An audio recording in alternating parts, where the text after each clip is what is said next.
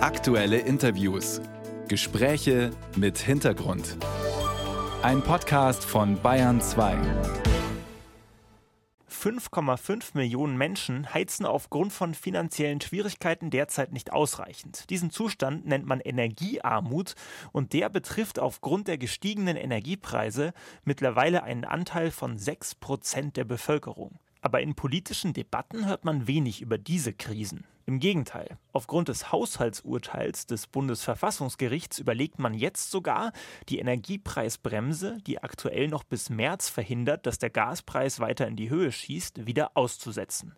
Über die aktuelle Lage spreche ich jetzt mit dem Politikwissenschaftler und Armutsforscher Christoph Butterwegge. Hallo Herr Butterwegge, schön, dass wir miteinander sprechen. Ja, guten Tag. Ich würde mal mit einer allgemeineren Frage einsteigen.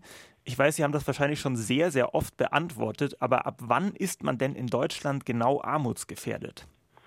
Man unterscheidet äh, zwischen absoluter und relativer Armut. Bei uns sicherlich vorherrschend ist die relative Armut, aber es gibt auch absolut arme Menschen, Wohnungslose und Obdachlose.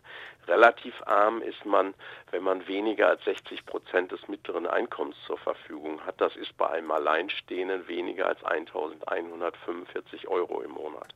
Sie sagen ja, dass Armut eine sehr, sehr große Gefährdung für die Demokratie ist. Warum ist denn das so?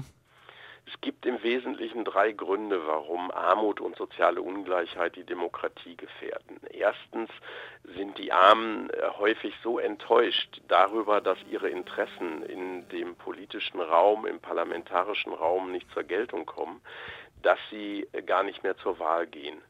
Das Zweite ist, dass die Mittelschicht oder Angehörige der Mittelschicht sich, das zeigt die Geschichte, häufig, wenn sie von existenziellen Sorgen bedroht sind, also zum Beispiel Angst vor dem sozialen Abstieg haben, dass sie sich politisch nach rechts außen wenden. Das war so in der Weltwirtschaftskrise 1929 bis 1933 beim Aufstieg der Nazis, das war beim Aufstieg der NPD äh, Mitte der 60er Jahre des letzten Jahrhunderts so und das ist sicherlich auch ein Grund für die großen Erfolge der AfD gegenwärtig.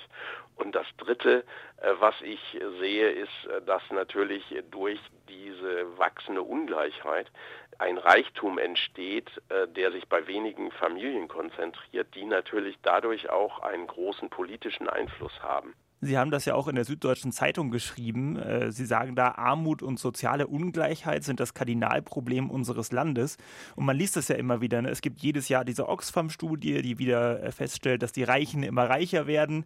Aber irgendwie wird darüber in der Politik sehr wenig gesprochen, ist zumindest mein Eindruck. Wie erklären Sie sich das? Wer sehr reich ist, ist auch politisch einflussreich. Und es gibt natürlich äh, jede Menge Möglichkeiten für diejenigen, die ich Hyperreiche nenne, auf äh, politische Prozesse Einfluss zu nehmen. Also zum Beispiel äh, Gesetzgebungsprozesse zu beeinflussen. Und das führt dann dazu, dass beispielsweise die Erbschaftssteuer für Firmenerben so gestaltet ist, dass man bei uns einen ganzen Konzern erben kann, ohne einen einzigen Cent Erbschaftssteuer zahlen zu müssen. Man liest ja auch immer wieder, dass die versteckte Armut wächst. Was bedeutet das eigentlich genau? Bedeutet das, dass die Mittelschicht zunehmend verschwindet? Armut dringt zunehmend in die Mitte der Gesellschaft vor. Das sieht man daran, dass inzwischen 14,1 Millionen Menschen davon betroffen sind, also von dem, was die Europäische Union als Armutsgefährdung ansieht. Und äh, das, äh, denke ich, äh, zeigt schon sehr stark, äh, wohin äh, sich unsere Gesellschaft entwickelt, dass eben ein großer Teil der Menschen abgehängt wird, dass die Mitte der Gesellschaft eben nicht mehr der stabilisierende Faktor ist äh, in der Gesellschaftsentwicklung. Die Armut, die Sie angesprochen haben, die verdeckte Armut, meint diejenigen, die äh, aus Unkenntnis oder weil sie sich schämen oder weil sie zu stolz sind, äh, keine Sozialleistungen in Anspruch nehmen. Die gegenwärtige Diskussion über das Bürgergeld, das angeblich zu hoch ist und nicht angepasst werden soll an die Inflation, jedenfalls nicht in der Höhe von 12 Prozent im nächsten Jahr, das äh, verkennt völlig diese Diskussion, dass es viel mehr Menschen gibt, die äh, solche Leistungen wie das Bürgergeld gar nicht beantragen, obwohl sie ihnen zustünden. Also es wird sehr viel im öffentlichen Diskurs, auch in den Massenmedien darüber äh, diskutiert, wie viele Menschen missbräuchlich Transferleistungen des Staates in Anspruch nehmen, aber über diejenigen, die zahlenmäßig viel relevanter sind, die äh, solche Leistungen nicht beantragen, obwohl sie eben wirklich arm sind, über die wird so gut wie gar nicht gesprochen. Über die armen Menschen wird so gut wie nie gesprochen. Wir haben das jetzt schon ein kleines bisschen gemacht, indem wir konkrete Zahlen genannt haben. Aber wie ist das denn? Was bedeutet das denn, abseits von diesen Zahlen, für eine Person arm zu sein? Wie ändert sich die Lebensrealität der Menschen? Das äh, ist natürlich ganz unterschiedlich, je nachdem, äh, wer betroffen ist. Besonders stark betroffen sind Erwerbslose, besonders stark betroffen sind äh, Alleinerziehende, meist Frauen mit ihren Kindern. Sehr stark betroffen sind auch Menschen ohne deutschen Pass, also Ausländerinnen und Ausländer. Die haben auch ein überhöhtes äh, Armutsrisiko. Wie die Menschen darauf reagieren, dass sie arm sind, das ist natürlich ganz unterschiedlich. Der eine ähm, isst weniger, äh, geht zu den Tafeln, versucht auf diese Art und Weise vielleicht äh, sich äh, über die Runden zu retten. Äh, der andere ähm, spart vielleicht beim Heizen. Äh, das macht jeder anders. Aber was man sagen kann, ist natürlich, dass Armut immer bedeutet, sozial ausgegrenzt zu werden. Darunter leiden die Armen zum Beispiel auch sehr, dass sie nicht nur wenig Geld im Portemonnaie haben, sondern dass sie eben auch stigmatisiert werden, dass sie zum Teil auch kriminalisiert werden. Das passiert ihnen viel eher als Menschen, äh, die wohlhabend sind äh, und die in dieser Gesellschaft anerkannt werden. Ja, das ist spannend, dass Sie das sagen, weil, weil ich frage mich das auch, wenn ich so Zahlen lese, ähm, dass zum Beispiel 5,5 Millionen Menschen gerade aufgrund der äh, aktuellen Energiepreise nicht ausreichend heizen, weil sie sonst in finanzielle Schwierigkeiten kommen. Warum es in Deutschland, sagen wir mal, ein bisschen populistisch noch keinen Klassenkampf gibt. Hat das damit zu tun, dass Armut so stigmatisiert wird und dass die meisten Menschen immer noch glauben, dass man dann selbst dran schuld ist, wenn man in, in so einen Zustand gerät oder woran liegt das? Das hat viel damit zu tun. Äh, Heinrich Heine soll gesagt haben, Deutschland sei das Land des Gehorsams. Äh, anders als meinetwegen in Frankreich, wo es mehr äh, revolutionäre Traditionen gibt, ähm, sind bei uns eben diejenigen, die sich außerparlamentarisch zum Beispiel zu Wort melden, die auf die Straße gehen, die protestieren und demonstrieren, ähm, die sind bei uns eher selten und das hat sicherlich auch den Grund, dass die Armen ganz andere Sorgen haben, als auf die Barrikaden zu steigen. Die müssen für ihren Lebensunterhalt sorgen und eine alleinerziehende Mutter, stellen Sie sich das vor, die am 20. des Monats, weil sie im Bürgergeldbezug ist, nichts Warmes mehr für die Kinder auf den Tisch bekommt, die hat sicherlich nicht den Drang und auch nicht die Möglichkeiten, das Geld dafür, um vor das Kanzleramt zu fahren nach Berlin und dort äh, zu demonstrieren. Also das heißt, die Armen können sich wenig wehren. Sie werden ja auch äh, ausgegrenzt, sie werden nicht anerkannt, ihre Stimme gilt politisch nichts.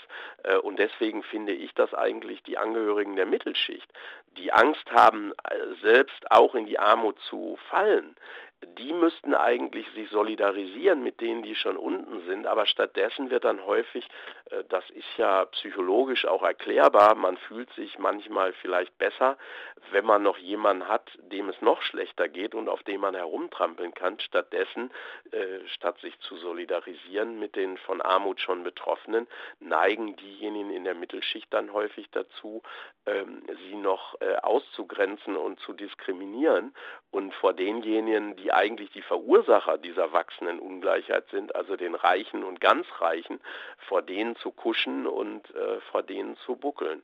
Also das ist meiner Meinung nach etwas wie die Mittelschicht, die einen großen Einfluss auch hat auf die äh, politische und sozialpolitische Kultur unseres Landes, dass die ihrer Verantwortung in dieser Situation der zunehmenden Spaltung unserer Gesellschaft nicht gerecht wird.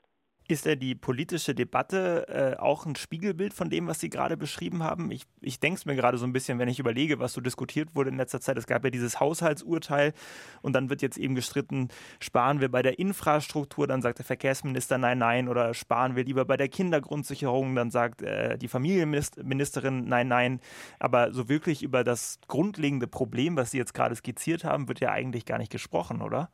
Wenn aufgrund des Urteils des Bundesverfassungsgerichts äh, Haushaltsprobleme auftauchen oder sich verstärken, wenn es also um das Sparen geht, dann gerät sofort, besonders bei den bürgerlichen Parteien, aber auch bei der AfD, geraten sofort die sozialpolitischen Leistungen äh, unter Druck. Dort, wo man besser sparen könnte, zum Beispiel im Rüstungsbereich, wo es auch die Reichen und ganz Reichen treffen würde, die jetzt äh, aufgrund der Zeitenwende von Olaf Scholz und des Sondervermögens von 100 Milliarden Euro äh, Wertsteigerung ihrer Aktien verzeichnen, äh, zum Teil das Doppelte und das Dreifache an Wert, äh, haben dann Rheinmetall und andere Konzerne äh, die Aktien an Wert gewonnen.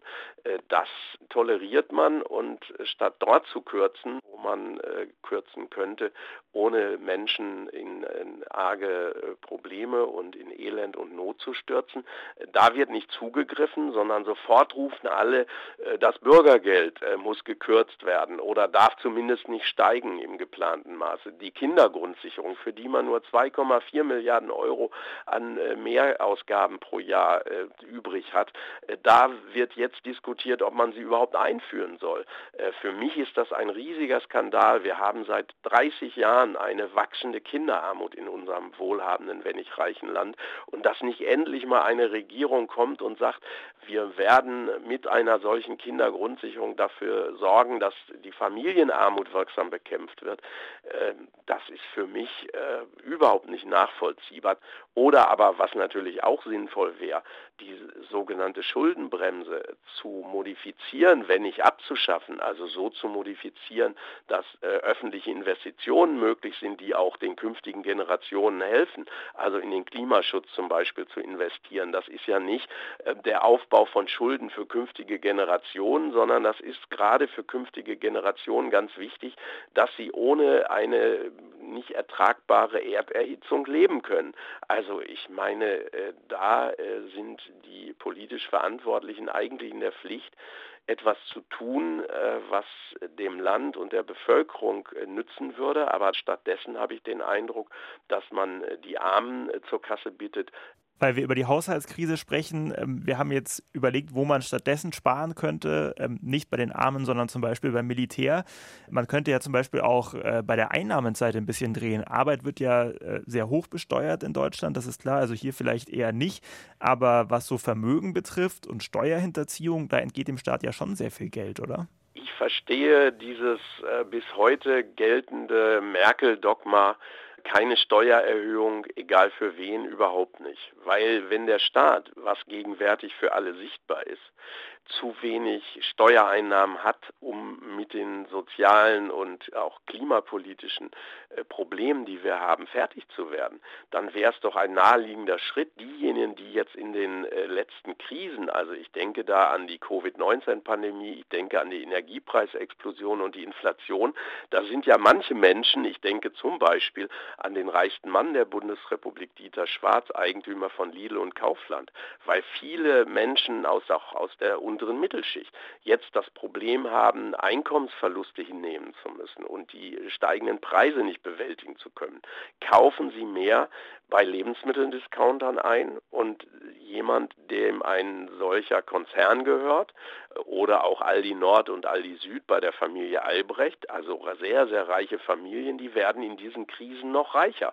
Warum kann man da nicht die Steuern erhöhen und zum Beispiel die Vermögensteuer wieder erheben oder einen Krisensoli einführen für die wohlhabenden Reichen und Hyperreichen?